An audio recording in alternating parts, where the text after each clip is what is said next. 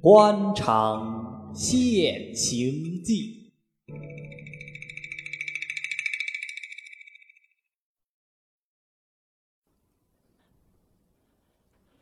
第一回，望成名学究训完儿，蒋志毅乡绅续后进。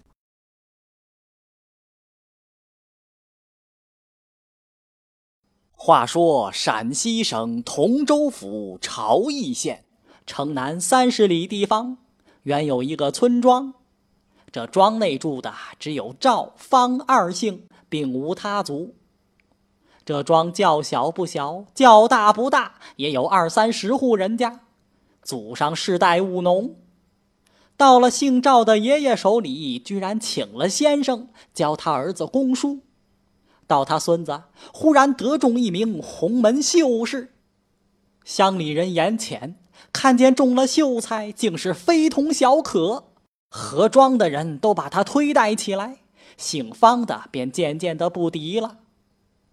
姓方的瞧着眼热，有几家该钱的，也就不惜工本，公开一个学堂，又到城里请了一位举人老夫子下乡来教他们的子弟读书。这举人姓王，名仁，因为上了年纪，也就决意进取，道德乡间尽心教授。不上几年，居然造就出几个人才，有的也会对个对儿，有的也会奏几句诗。内中有个天分高强的，竟把笔做了开讲，把这几个东家喜欢的了不得。到了九月重阳，大家商议着，明年还请这个先生。王仁见管地蝉联，心中自是欢喜。这个会做开讲的学生，他父亲叫方必开，他家门前原有两棵合抱大树，分列左右，因此乡下人都叫他为大树头方家。这方必开因见儿子有了这么大的能耐，便说自明年为始，另外送先生四贯铜钱，不在话下。且说是年正值大比之年，那姓赵的便送孙子去赶大考，考罢回家，天天望榜，自不必说。到了重阳过后，有一天早上，大家方在睡梦之中，忽听得一阵马铃声响，大家被他惊醒，开门看处，只见一群人簇拥着向西而去。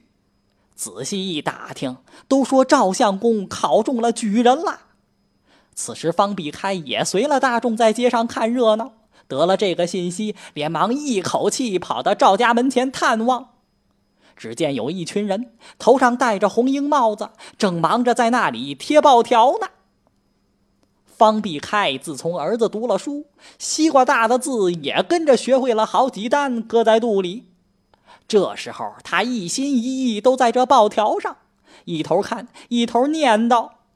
喜报贵府老爷赵印温，应本科陕西乡试，高中第四十一名举人，报喜人卜连元。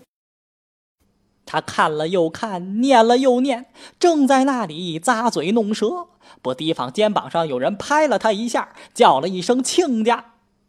方必开吓了一跳，定神一看。不是别人，就是那新中举人赵温的爷爷赵老头。原来这方必开前头因为赵府上中了秀才，他已有心攀附，忙把自己第三个女孩子托人做媒，许给赵温的兄弟。所以这赵老头赶着他叫亲家。他定睛一看，见是太亲翁，也不急登堂入室，便在大门外头当街趴下。嘣咚嘣咚的磕了三个头，赵老头还礼不迭，赶忙扶他起来。方必开一面掸着自己衣服上的泥，一面说道：“你老今后可相信咱的话了？咱从前常说，城里乡绅老爷们的眼力是再不错的。十年前，城里石牌楼王乡绅下来上坟，是进你这屋里打的尖儿。王老先生饭后无事，走到书房。”可巧一班学生在那对对儿来。王老先生一时高兴，便说：“我也出一个，你们对对。”刚刚那天下了两点雨，王老先生出的上联就是“下雨”两个字。我想着，你们这位少年老爷便冲口而出，说是什么“出太阳”。王老先生点了点头，说道：“下雨两个字，出太阳三个字，虽然差了点，总算口气还好。将来这孩子倒或者有点出息。你老想想看，这可不是应了王老先生的话吗？”赵老头道：“可不是呢，不是你提起，我倒忘记这回子事了。眼前已是九月，大约月底月初。”王老先生一定要下来上坟的，亲家那时候把你家的孩子一起叫了来，叫王老先生考考他们，将来望你们令郎也同我这小孙子一样就好了。方必开听了这话，心中自是欢喜，又说了半天的话，方才告别回家。那时候已有五排过后。家里人摆上饭来，叫他吃也不吃，却是自己一个人背着手在书房廊前踱来踱去，嘴里不住的自言自语：“什么捷报贵府少老爷，什么报喜人卜连元。”家里人听了都不明白，还亏了这书房里的王先生，他是曾经发达过的人，晓得其中奥妙。听了听，就说：“这是报条上的话。”他不住的念这个，却是何故？低头一想，明白了，一定是今天赵家孩子中了举，东家见了眼馋，又勾起那痰迷心窍的老毛病来了。忙叫老三，快把你爸爸搀到屋里来坐，别叫他在风地里吹。这老三便是会做开讲的那孩子，听了这话，忙把父亲扶了进来。谁知他父亲跑进书房，就跪在地当中，朝着先生一连磕了二十四个响头。先生忙忙还礼不迭，连忙一手扶起了方必开，一面嘴里说：“东有话好讲，这从哪里说起？”这时候方必开一句话也说不出来，拿手指指自家的心，又拿手指指他儿子老三，又双手照着王仁躬了一躬。王仁的心上已明白了三四分了，就拿手指着老三问道：“东翁，你是为了他吗？”方必开点点头。王仁道：“这个容易。”随手拉过一条板凳，让东家坐下，又去拉了老三的手，说道：“老三，你知道你爸爸今儿这个样子是为的谁呀？”老三回：“我不知道。”王仁道。为的是你，老三说：“为我什么？”王仁道：“你没有听见说，不是你赵家大哥哥，他今儿中了举人吗？”老三道：“他中他的，与我什么相干？”王仁道：“不是这样讲，虽说人家中举与你无干，到底你爸爸眼睛里总有点火辣辣的。”老三道。他辣他的，又与我什么相干？王仁道：“这就是你错了。”老三道：“我错什么？”王仁道：“你父亲就是你一个儿子，既然叫你读了书，自然望你巴结上进，将来也同你赵家大哥哥一样，挣个举人回来。”老三道：“你中了举人有什么好处呢？”王仁道。中举之后，一路上去中进士、拉翰林，好处多着嘞。老三道：“你到底有什么好处？”王仁道：“拉了翰林就有官做，做了官就有钱赚，还要坐堂打人，出起门来开锣喝道。哎呦呦，这些好处，不念书不中举，哪里来呢？”老三孩子虽小，听到做了官儿就有钱赚一句话，口虽不言，心内也有几分活动了。闷了半天不作声，又停了一会子，忽然问道：“师傅，你也是举人，为什么不去中进士做官呢？”那时候，方必开听了先生教他儿子的一番话，心上一时欢喜，喉咙里的痰也活动了许多。后来又听见先生说什么做了官就有钱赚，他就哇的一声，一大口的粘痰呕了出来。刚刚吐得一半，忽然又见他儿子回驳先生的几句话，驳得先生顿口无言，他的痰也就搁在嘴里头，不往外吐了。直勾勾两只眼睛瞅着先生，看他拿什么话回答学生。只见那王人愣了好半天，脸上红一阵儿，白一阵儿，面色很不好看。忽然把眼睛一瞪，吹了吹胡子，一手提起戒尺，指着老三骂道：“混账东西！我今儿一番好意，拿好话教导于你，你倒教训起我来了。问问你爸爸。”请了我来是叫我管你的呢，还是叫你管我的？学生都要管起师傅来，这这还了得？这个官不能出了，一定要辞官，一定要辞官。这方必开是从来没见先生发过这样大的气，今儿明晓得是他儿子的不是，冲撞了他，惹出来的祸。但是满肚子里的痰越发涌了上来，要吐吐不出，要说说不出，急得两手乱抓，嘴唇边吐出些白沫来。老三还在那里叽里咕噜说：“是个好心的，就去中进士做官给我看，不要在我们家里混闲饭吃。”王仁听了这话，更是火上加油，拿着板子赶过来打。老三又哭又跳，闹得越发大了。还是老三的叔叔听见不像样，赶了进来，拍了老三两下，又朝着先生作了几个揖，赔了许多话，把鸽子搀了出来，才完的事儿。按下不表。且说赵老头，自从孙子中举，得意非凡，当下就有报房里的人三五成群住在他家，真日家大鱼大肉的供给，就是鸦片烟也是赵家的。赵老头就把一向来往的乡音士族仪开了横单，交给报房里人，叫他填写报条，一家家去送。又忙着看日子、记宗祠，到城里雇的厨子，说要整猪整羊上供，还要炮手、乐工、礼生。又忙着拣日子请喜酒，一应乡音士族仪都要请到。还说如今孙子中了孝廉，从此以后又多几个童年人家走动了，又忙着叫木匠做好六根旗杆，自家门前两根，坟上两根，祠堂两根，又忙着做好一块匾，要向求为翰林老先生提孝廉第三个字。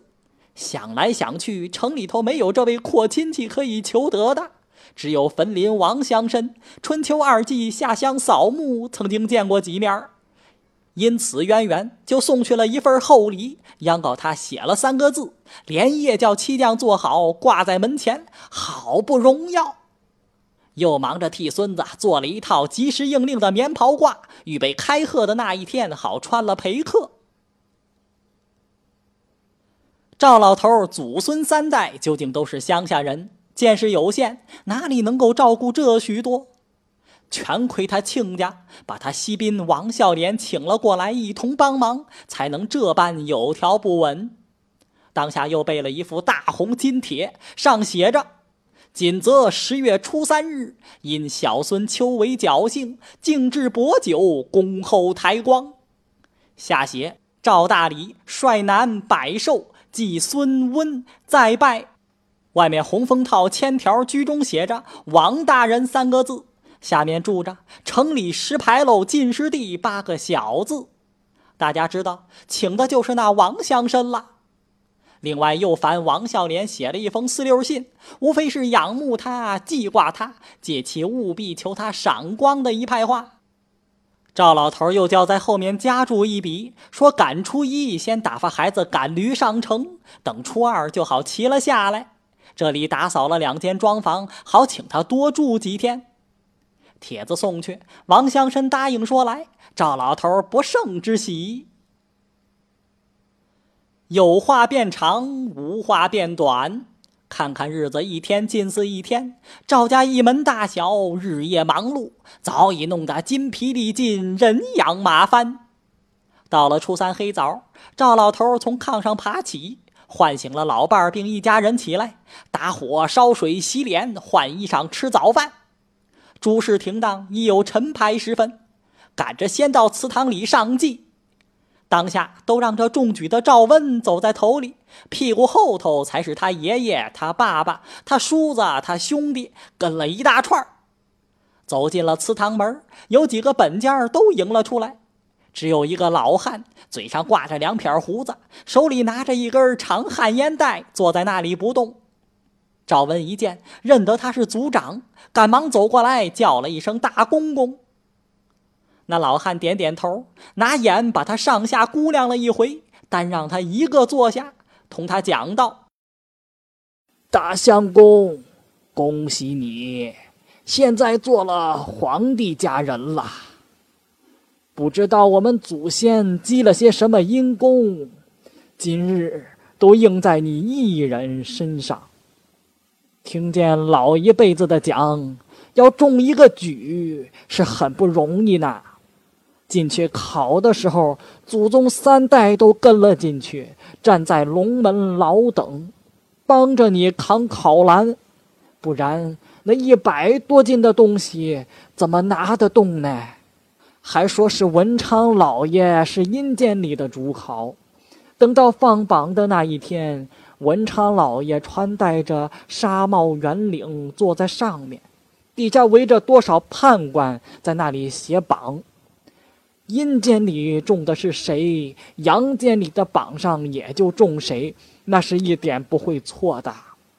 到这时候。那些中举的祖宗三代又要到阴间里看榜，还要到玉皇大帝跟前谢恩，总要三四夜不能睡觉嘞。大相公，这些祖先熬到今天受你的功，真真是不容易呢。爷儿两个正在屋里讲话，忽然外面一片人声吵闹，问是什么事情。只见赵温的爷爷满头是汗，正在那里跺着脚骂厨子，说：“他们到如今还不来，这些王八崽子，不吃好草料的。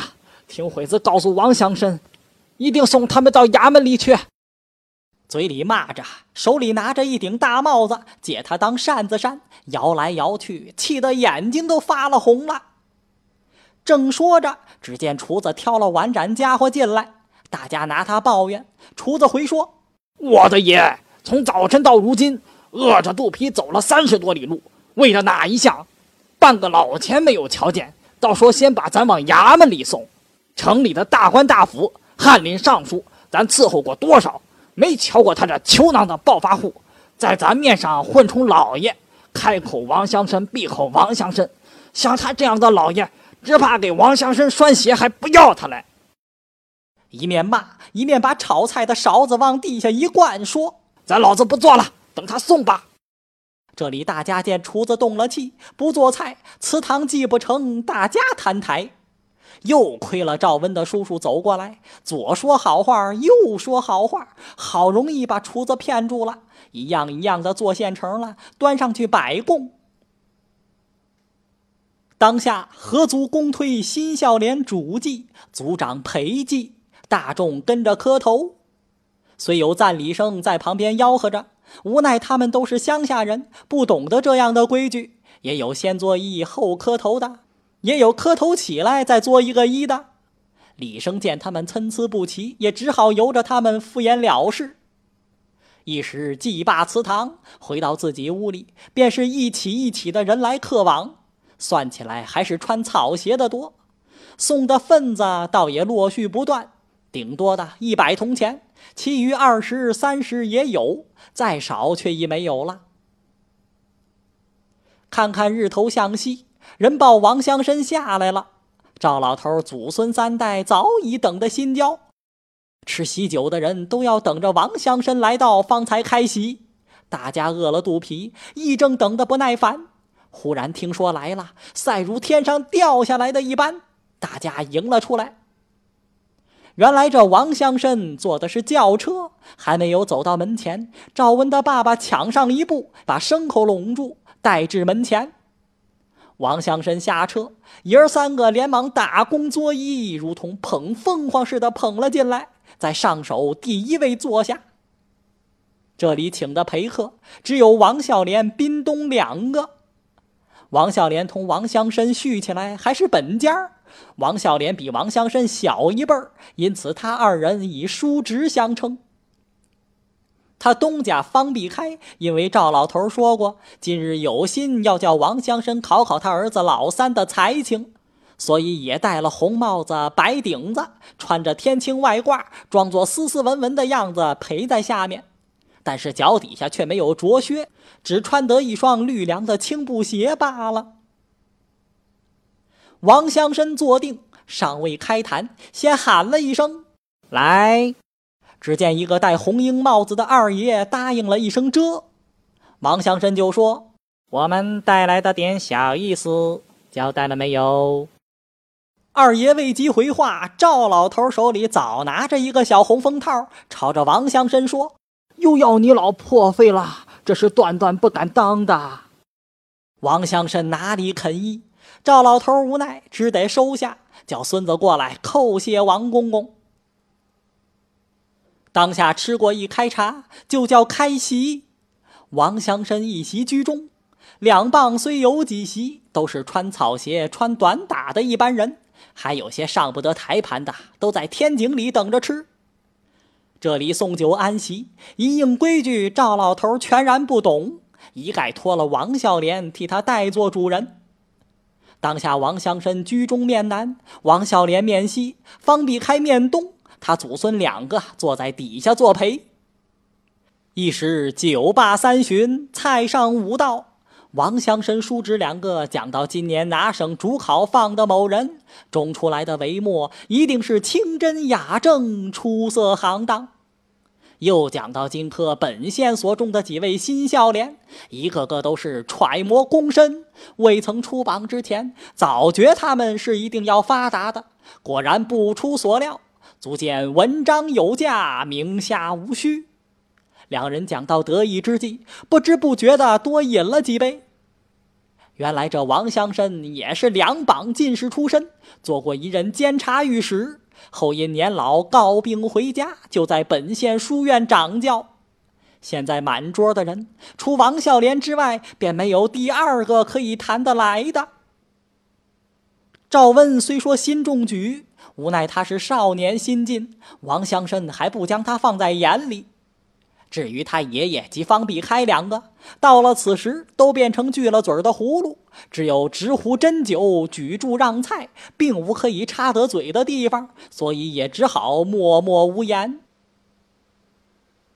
王乡绅饮至半酣，文思泉涌，议论风生，不禁大声向王孝廉说道：“老侄，你估量着这治义一道还有多少年的气运？”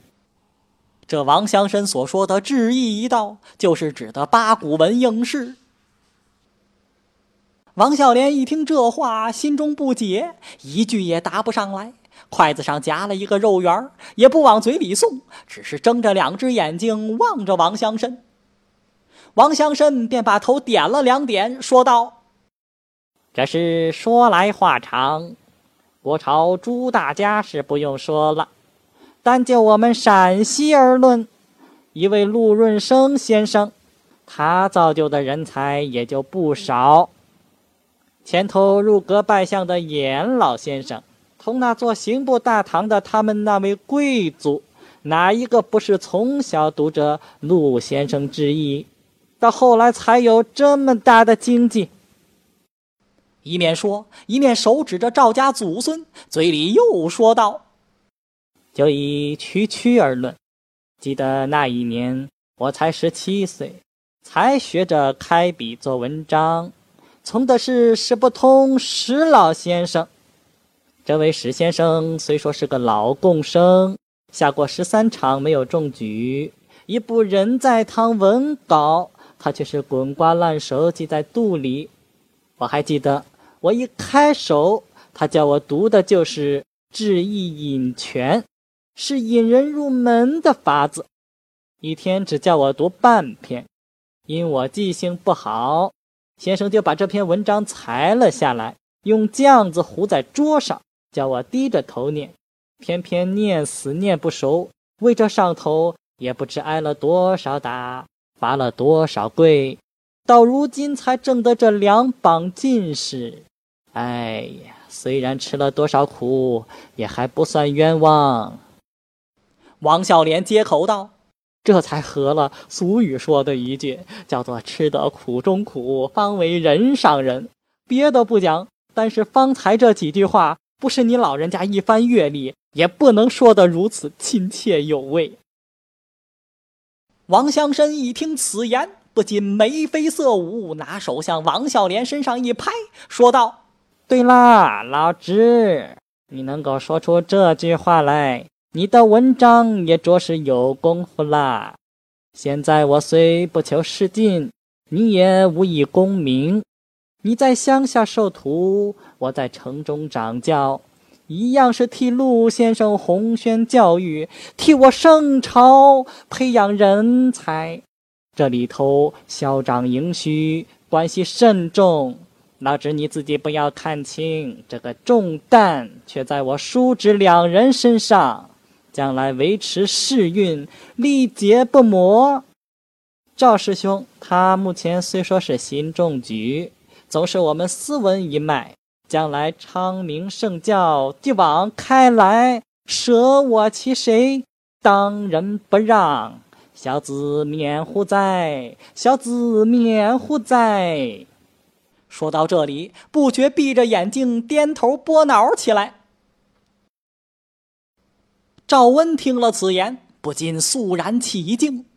他爷爷同方必开起先尚懂得一二，知道他们讲的无非文章。后来，王乡绅满嘴吊文，又做出许多吃相，笑又不敢笑，说又没得说。正在疑惑之际，不提防外头一片声嚷，吵闹起来。仔细一问，原来是王乡绅的二爷，因为他主人送了二分银子的贺礼，赵温的爸爸开销他三个铜钱的脚钱，他在那里嫌少，争着要添。赵温的爸爸说：“你主人只送了二分银子。”换起来不到三十个钱，现在我给你三个铜钱，已经是格外的了。二爷说：“脚钱不添，大老远的奔来了，饭总要吃一碗。”赵文的爸爸不给他吃，他一定吵着要吃，自己又跑到厨房抢面吃。厨子不答应，因此争吵起来，一直闹到堂屋里。王乡绅站起来骂：“王八蛋，没有王法的东西！”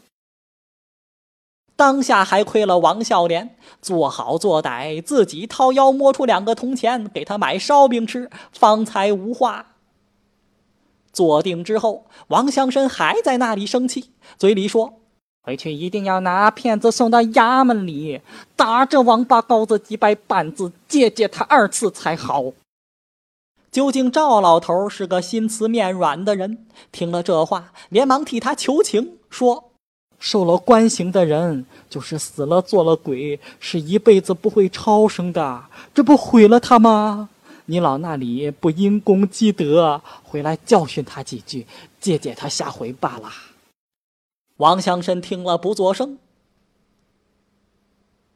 方必开忽然想起赵老头的话，要叫王乡绅考考他儿子的才情，就起身离座去找老三。叫喊了半天，前前后后哪里有老三的影子？后来找到厨房里，才见老三伸着油晃晃的两只手在那里啃骨头。一见他老子来到，就拿油手往粗心的衣服上乱擦乱抹。他老子又恨儿子不长进，又是可惜衣服，急得眼睛里冒火。当下忍着气，不说别的，先拿过一条毡布替儿子擦手，说要同他前面去见王乡绅。老三是个上不得台盘的人，任凭他老子说的如何天花乱坠，他总是不肯去。他老子一时恨不过，狠狠地打了他一下耳刮子，他哇的一声哭了。大家忙过来劝住，他老子见是如此，也只好罢手。这里王乡绅又吃过几样菜，起身告辞。赵老头又托王孝廉替他说。孙子年纪小，不曾出过门。王府上可有使唤不着的管家，请赏见一位，好跟着孙子明年上京会试。王香身也应允了，方才大家送出大门，上车而去。欲知后事如何，且听下回分解。